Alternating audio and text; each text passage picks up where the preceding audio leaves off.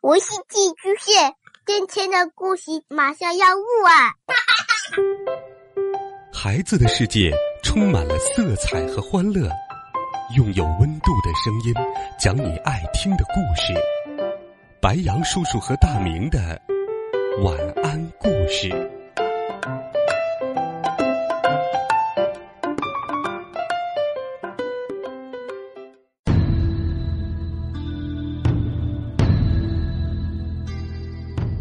小朋友们、同学们，晚上好！又到了白羊叔叔给你讲故事的时间了。今天是周五，同样也是大年初一。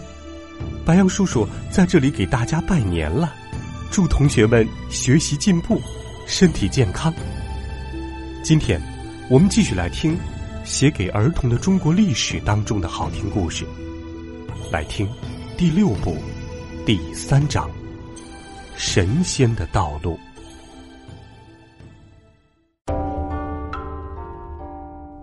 许多人都相信，人死后还会有一个生命继续存在着。也有人认为，在我们这个看得见、摸得着的世界之外，还有别的世界存在。你一定知道，宣称这类道理的多半都是宗教家们。欧洲人信仰基督宗教。印度人创立了佛教，阿拉伯人则有伊斯兰教，而中国人呢？中国人有道教。东汉末年，有位名叫张陵的太学生，他读了许多儒家的书，学了许多孔子、孟子讲过的道理，却总觉得还欠缺了些什么。因为儒家教导大家如何做个好人，如何治理好国家。但却无法使人长生不老，永远无忧无虑。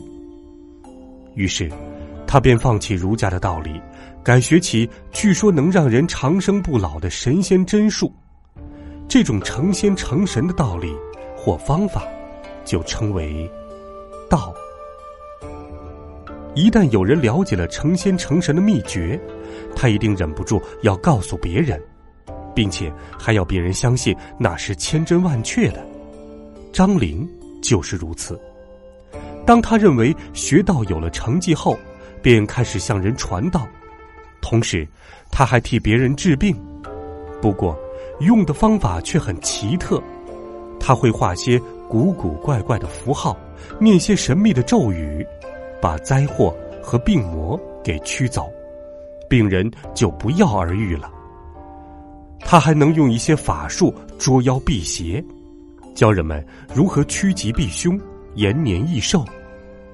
逐渐的，张陵的名声远播，愿意追随他学道的徒众已经有好几万人了。于是，他就把这些徒众组成一个教派，四处传教，招收信徒。这个教派就是所谓的道教。不过，在当时，他称作五斗米教，因为张陵规定，凡是加入教门的，必须捐献五斗米才能成为教徒，就好像学生缴学费那样，因而被称为五斗米教。张陵还规定了许多律令，约束庞大众多的信徒。他告诉人们，应该如何行善积德，才能修炼成神仙。他还教人修习一种炼丹术，据说可以制造出长生不老的丹药，吃了以后可以成仙。不论你相不相信这种说法，事实上，在张陵之前，中国古人早就流传着许多神秘的法术和信仰，上自皇帝贵族，下至平民百姓，都有人相信那是真的。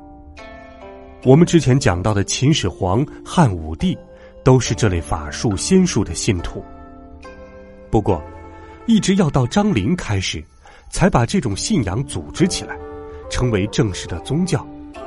当时，大约在公元二世纪，世界上比较有规模的大型宗教只有基督教与佛教，道教是个相当特别的宗教，它和基督教、伊斯兰教等都不同。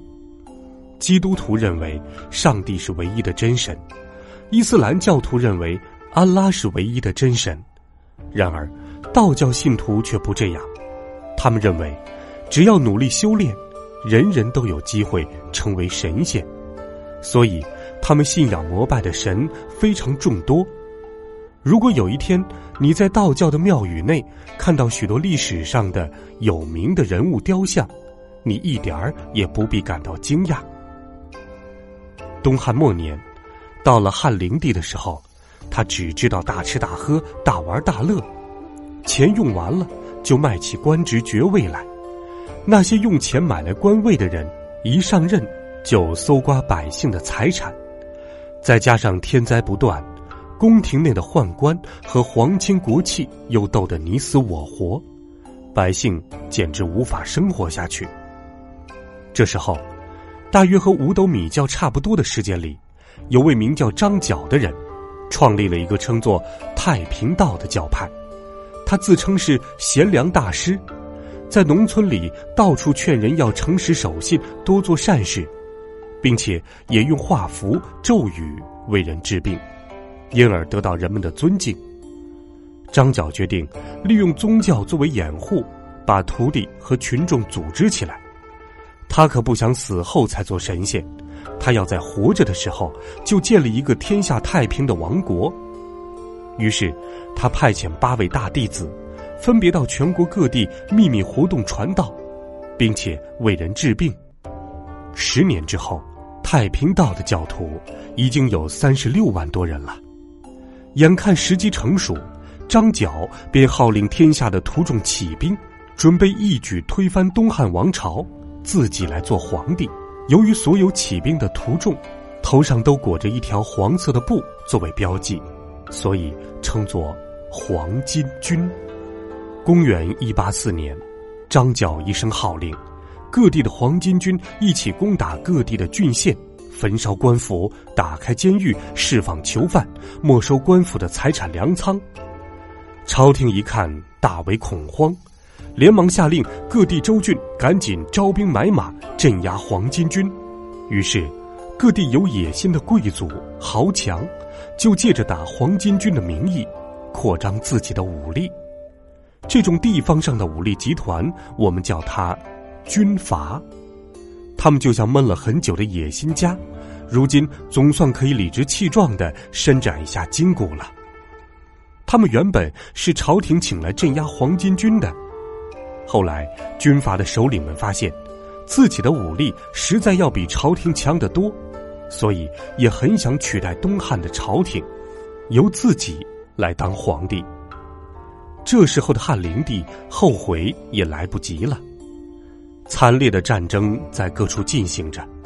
张角却在关键时刻一病不起，黄巾军随后也就逐渐被消灭了。可是说也奇怪，黄巾军覆灭了，太平道也走下了历史的舞台，然而道教的思想和礼俗却一点也没有消退，反而更深入了民间。后来连皇帝也开始信仰道教，道士们会画符、念咒、驱邪。治病、炼丹药，会看相算命，会静坐气功，据说还懂得和鬼神打交道。今天，我们在过春节、元宵节、清明节、中元节等节日的时候，许多祭拜的礼仪和习俗都和道教有关。直到现在，道教的庙宇仍是香火鼎盛，信徒众多呢。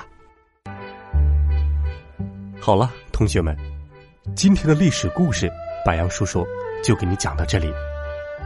过年了，你可能有很多的事情要忙，去拜见长辈，和同学朋友一起玩耍。希望你过一个愉快的假期，愉快的春节。今天的故事就给你讲到这儿，欢迎在微信当中搜索“白杨叔叔讲故事”的汉字，点击关注我们的公众微信号。如果你喜欢我的故事，就请推荐给更多的好朋友。我们明天见，晚安。Thank you.